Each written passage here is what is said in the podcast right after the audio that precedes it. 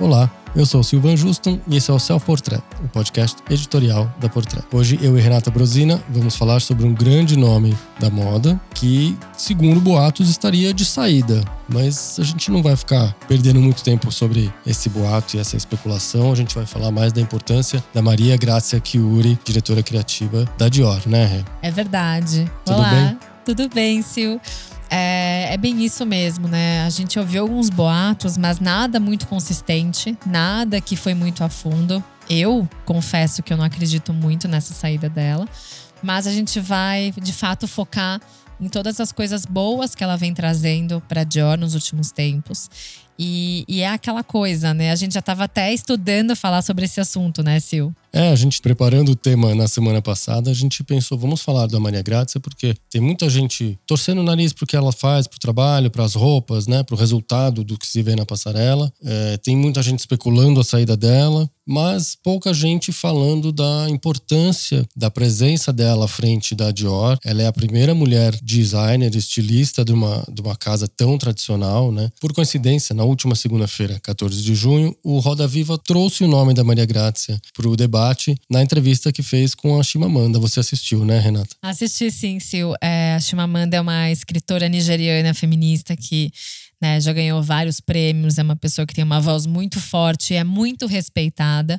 E, e é interessante porque ela abordou uma pergunta que foi muito coerente, até com isso que a gente está conversando. Para quem não sabe, a Chimamanda ela participou, né, de uma certa forma da primeira coleção da Maria Grácia, não diretamente, né, mas ela participou com uma das frases que é super conhecida para quem já viu as camisetas da Dior, que é We Should All Be Feminists. E, e a própria Chimamanda comentou: olha, é, eu achei muito estranho a Dior demorar tanto para ter uma criadora mulher.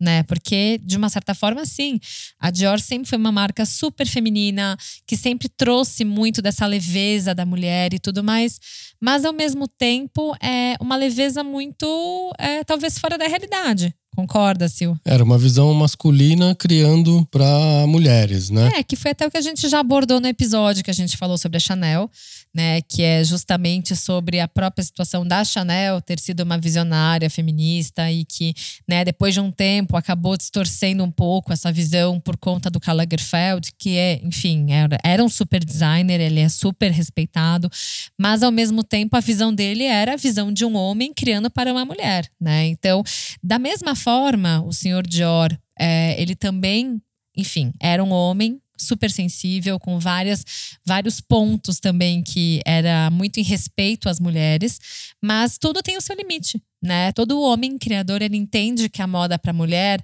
é apenas a visão que ele construiu ao longo da vida dele, né? E talvez a Maria Grazia tenha sido essa pessoa que pôde entrar numa marca e tentar conectar um pouco mais com a realidade e também com uma nova geração, né? No caso, essa nova geração, ela tá de fato entendendo o que é o feminismo hoje em dia. E ela é uma super estudiosa, ela é uma mulher que tem muita bagagem. Inclusive, se vocês forem olhar todos os desfiles dela, ela traz pelo menos uma referência feminista de artista é, ou de escritora, no caso da Chimamanda. Também teve a Judy Chicago, que foi uma super escultora, que fez parte de uma coleção né, da Dior. Então, ao mesmo tempo, ela sempre enalteceu outras mulheres. Ao mesmo tempo que a Maria Grazia tinha esse palco para mostrar ela como criadora mulher, o que ela fazia para outras mulheres, ela queria compartilhar esse holofote com outras mulheres, né? Que muitas vezes a gente não conhece. No caso da Chimamanda, eu não conhecia. Então, para mim, foi uma grande descoberta. E eu acredito que isso também é, é uma grande mudança também para a forma com que a gente enxerga a moda e também enxerga as marcas, né, Sil? É, ela trouxe um banho de realidade, um choque de realidade para Dior, é, no sentido de trazer a marca para os dias de hoje, né? Trazer para o chão e trazer players de fora, né? Mulheres de fora, mulheres com voz, personalidade, para dentro da marca para participarem deste debate que a Maria Graça de certa forma promove, né? Ela, ela promove um debate constante aí sobre o papel da mulher, o empoderamento, o feminismo e, e ela está trazendo players bem, bem fortes e substanciais aí ao longo do, do tempo que ela está na marca, né? Ela está desde 2016 e de lá para cá ela sempre traz alguém com uma voz muito ativa nesse sentido e que é uma forma de comunicar com uma nova geração também né, que é muito conectada, que está sempre nas redes sociais, no digital. Esses players que ela, que ela traz para dentro da marca tem uma voz que reverbera no, nos, nas mídias sociais e na internet. Todos são, são personalidades bastante fortes nesse meio. E o Sidney Toledano, que é o CEO da Dior, na estreia dela já tinha escancarado que uma, a missão da Maria Grazia era se conectar com uma nova geração de mulheres. E ela é acessível, diferente do Raf Simons, que eu sempre adorei, sempre admirei muito o trabalho dele. É, eu também confesso que na época que ele saiu e com a entrada dela, que foi, né, teve uma pequena entre-safra aí que não teve designer, mas ao mesmo tempo eu pensei, nossa, agora a Dior vai ficar comercial. Nossa, aquela criação toda que o Raf Simons tinha, que eu era apaixonada pela, por aquele mundo que ele, que ele vivia. E quem assistiu Dior and I sabe que ele sofria nesse mundo, porque ele era uma pessoa super reservada. É, e ele tinha, né, aquelas limitações de relacionamento com as pessoas também, que muitas pessoas sabem que muitos designers gostam de viver no seu ateliê. E ponto, né? Uma bolha, né? Exato. E assim, e para mim foi um grande choque entrar uma designer que anteriormente estava na Valentino junto com o Pier Paulo e que antes, inclusive, ela trabalhou na Fendi também. Mas é, a Maria Grazia, para mim, ela não tinha representado ainda toda essa transformação logo de cara. E eu confesso que eu conheci mais ela e comecei a admirá-la mais ainda, né? Porque a gente começa a entender aos poucos como que a designer vai funcionando, como que é o trabalho dela, qual que é a visão dela.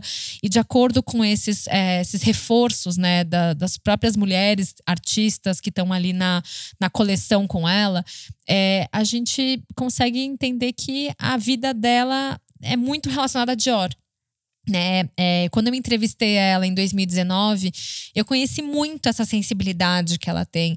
O feminismo é algo dela, porque ela é uma mulher forte, ela é uma mulher que ela, ela é muito verdadeira nesse sentido. Então, eu não passei a admirar a Maria Grazia como é, designer, eu aprendi a admirar ela como mulher. E aí, consequentemente, por mais que eu não seja uma super consumidora da Dior, hoje eu admiro muito a Dior por esse caminho.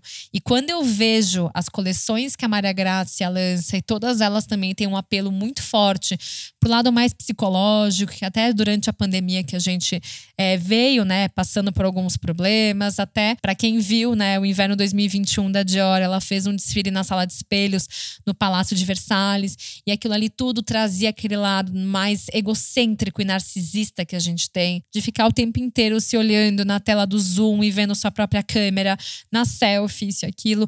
E ela consegue se conectar de verdade com a gente. É, e essa conexão com a nova geração passa muito por essa, essa coisa da valorização feminina, né? As novas gerações têm muito esse empoderamento. Parece que a gente está depois da geração de 68 ali, a explosão feminista, né? A gente está tendo uma nova geração com valores muito de contestar mesmo, de, de contestar o establishment, de, de, valorizar a mulher. Tem uma corrente feminina com muita sororidade rolando no, no mundo mais novo mesmo, das, das, pessoas mais novas, mais jovens, e que para quem isso é importante, né? Então acho que ela está conseguindo se conectar com essa nova geração, não porque ela está fazendo streetwear para essa nova geração, porque ela está adotando uma postura de vida e de discurso discurso que é justamente de uma, é, dessa nova geração que está surgindo, que realmente quer valorizar a figura feminina, sabe o, o, o que a mulher precisa muito mais do que um homem de repente. É, então, é, eu acho que a conexão dela com essa nova geração passa pelo discurso e pelo engajamento. Exato. E se a gente for fazer uma grande análise sobre é, todo esse momento da moda e das mulheres, é, tem poucas é, criadoras que têm uma voz tão alta que falam sobre o feminismo. Porque antes da Maria Grazia, a gente pode ver ali a Donatella Versace falando de uma forma um pouquinho mais suave, mas ela ao mesmo tempo é uma mulher forte. E ela trouxe, eu lembro, para o verão 2016 dela também uma coleção que trazia muito dessa força da mulher.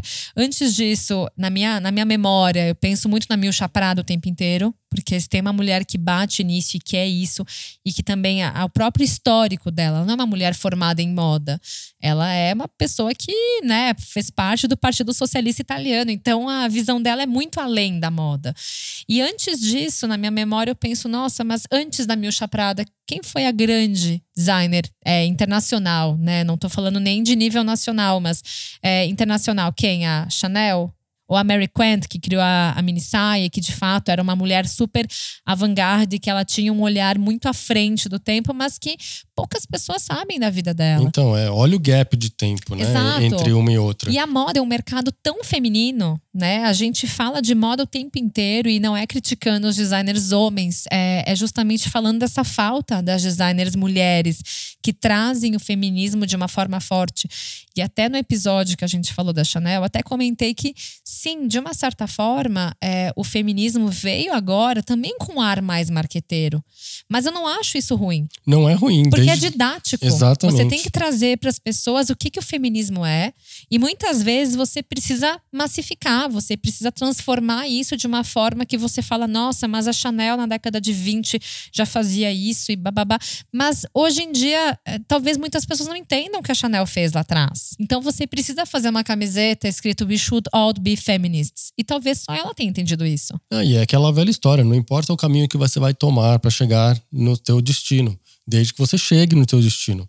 Então, se para passar a mensagem precisa ser marqueteiro, e, e tá tudo bem, até porque nós estamos falando de uma grande marca de luxo que quer vender roupa de uma certa forma, é, tá tudo bem, por que não, né? Não, não é menor, a causa não é menor porque ela vem trabalhada com, com uma certa dose de, de marketing ali, porque conhecendo a Maria Grazia Chiuri, você vê que ela é assim. Então é, é genuíno, não é um discurso vazio para vender um produto para inglês ver, né? É, é, ali tem, tem substância. Exato, ela é essa mulher que ela tem uma admiração muito forte por outras mulheres e ela é uma grande estudiosa nisso. Então, é, muitas vezes eu vou atrás de informações dela, inclusive ela lançou um livro, né? Lançou um livro justamente para enaltecer, empoderar as artistas e parceiras que ela chamou desde que ela chegou na Dior. É, são sempre mulheres, né? Ela faz questão de chamar sempre. Exceto Tomaso Binga, né? Que, que... só o nome não é mulher, né?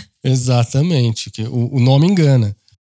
Tommaso Binga é o pseudônimo de Bianca Pucciarelli Mena, uma artista italiana que buscou em um nome masculino uma forma de entrar para o mundo das artes em 1960. Mena foi convidada para levar a sua arte para a cenografia do desfile de inverno 2019 da Dior.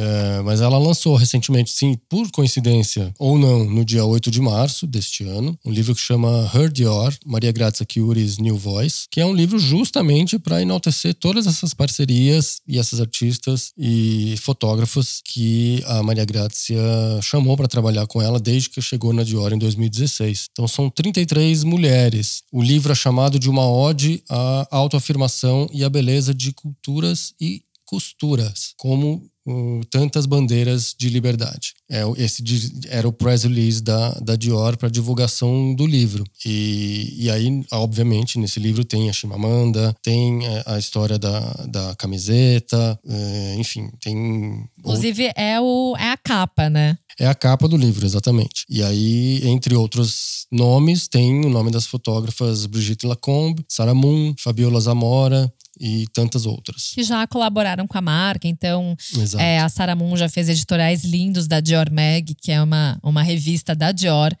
que para mim é uma das mais bonitas que tem. É né? super bem feita. Bem feita, com editoriais do Peter Phillips, que é um dos meus maquiadores preferidos. Mas é interessante porque a gente vê algumas categorias também, né, das marcas. A gente comentou sobre Chanel. Para mim, Chanel e Virginie Viard, é, na verdade, as duas têm uma conexão que não, não se compara à de outra marca né? A gente sabe que a criadora do passado, né, a criadora da marca tem uma conexão muito forte com a criadora de hoje. Então, para mim é uma situação muito atípica, né? porque vai muito além de você ir nos arquivos da marca para você compreender. Mas falando sobre a, a própria Maria Grazia e o, o Monsieur Dior, o que eu acho interessante é que ela sempre busca, né, no que ele gostava, no DNA mesmo da Dior, e ela tenta trazer de uma forma muito, é, muito diferente do que ele fazia. Né? As pessoas falam, ah, mas o vestidinho de tule que ela faz hoje é o mesmo que ela fazia na Valentino. Sim, da mesma forma que o que o Edis Limani fazia no início da Celine também fazia né, na Laurent. São comparações de que são os mesmos diretores criativos, que eles têm alguns DNAs deles mesmos, que eles estão emprestando para a marca, entendeu?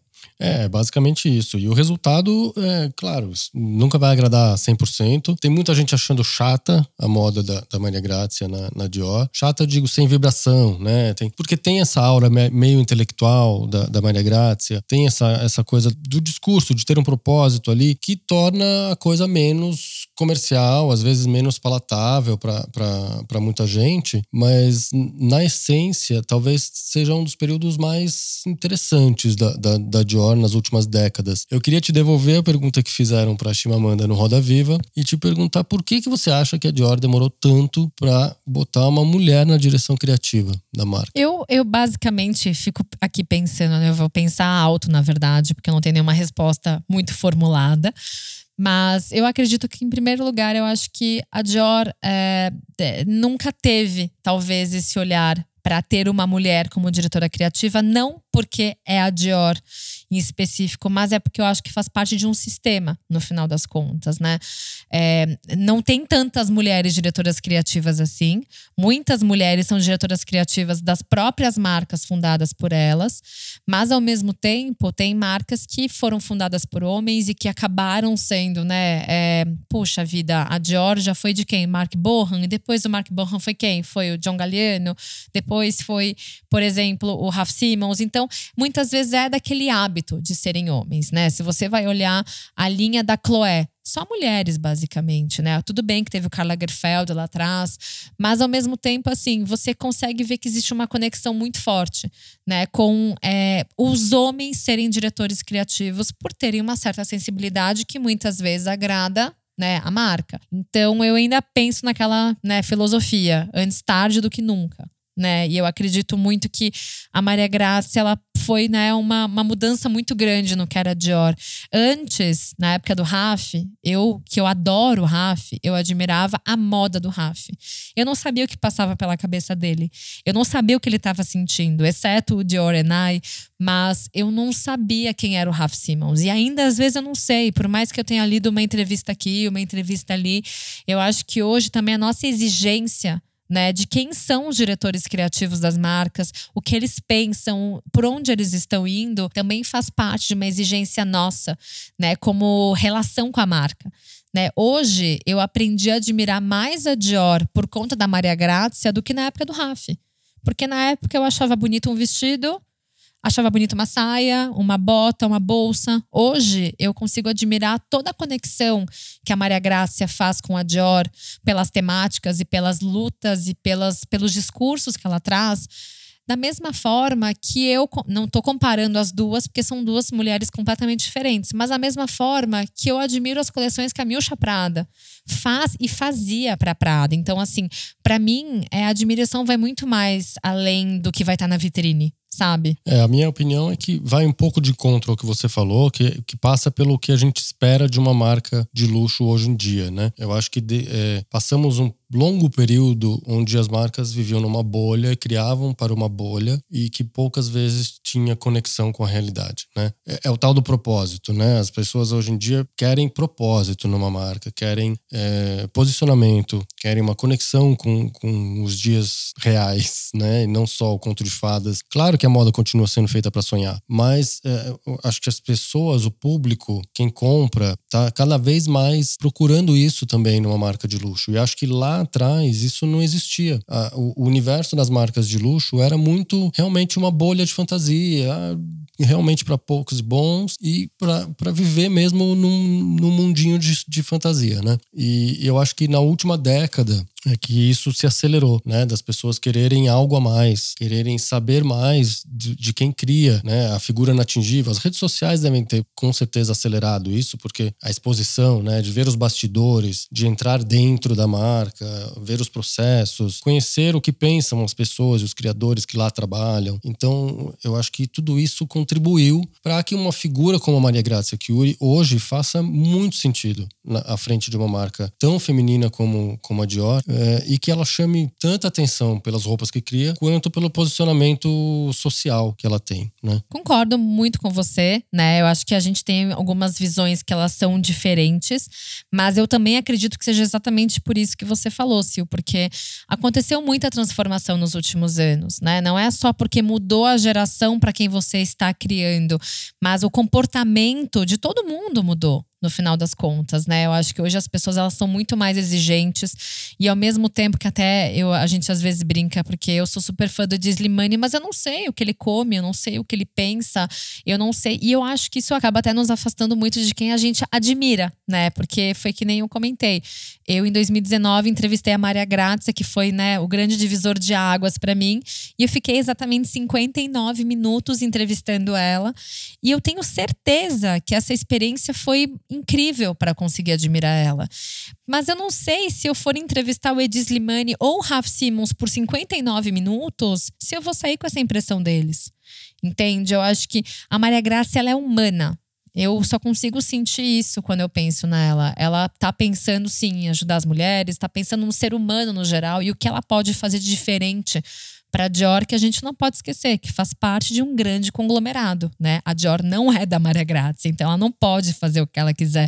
Mas ao mesmo tempo, ela está fazendo tudo o que ela pode para, obviamente, gerar venda, que é o foco dela. Inclusive, ela é uma super criadora de acessórios e bolsas. Inclusive, na época da Valentino, ela foi uma grande né, criadora de peças que, na minha opinião, estão deixando a desejar hoje. Né? Hoje eu não acredito que a Valentino tenha uma pessoa que cuide tão bem de acessórios quanto ela cuidava na época, mas eu acredito que hoje eu consigo sentir a Dior mais humana, sabe?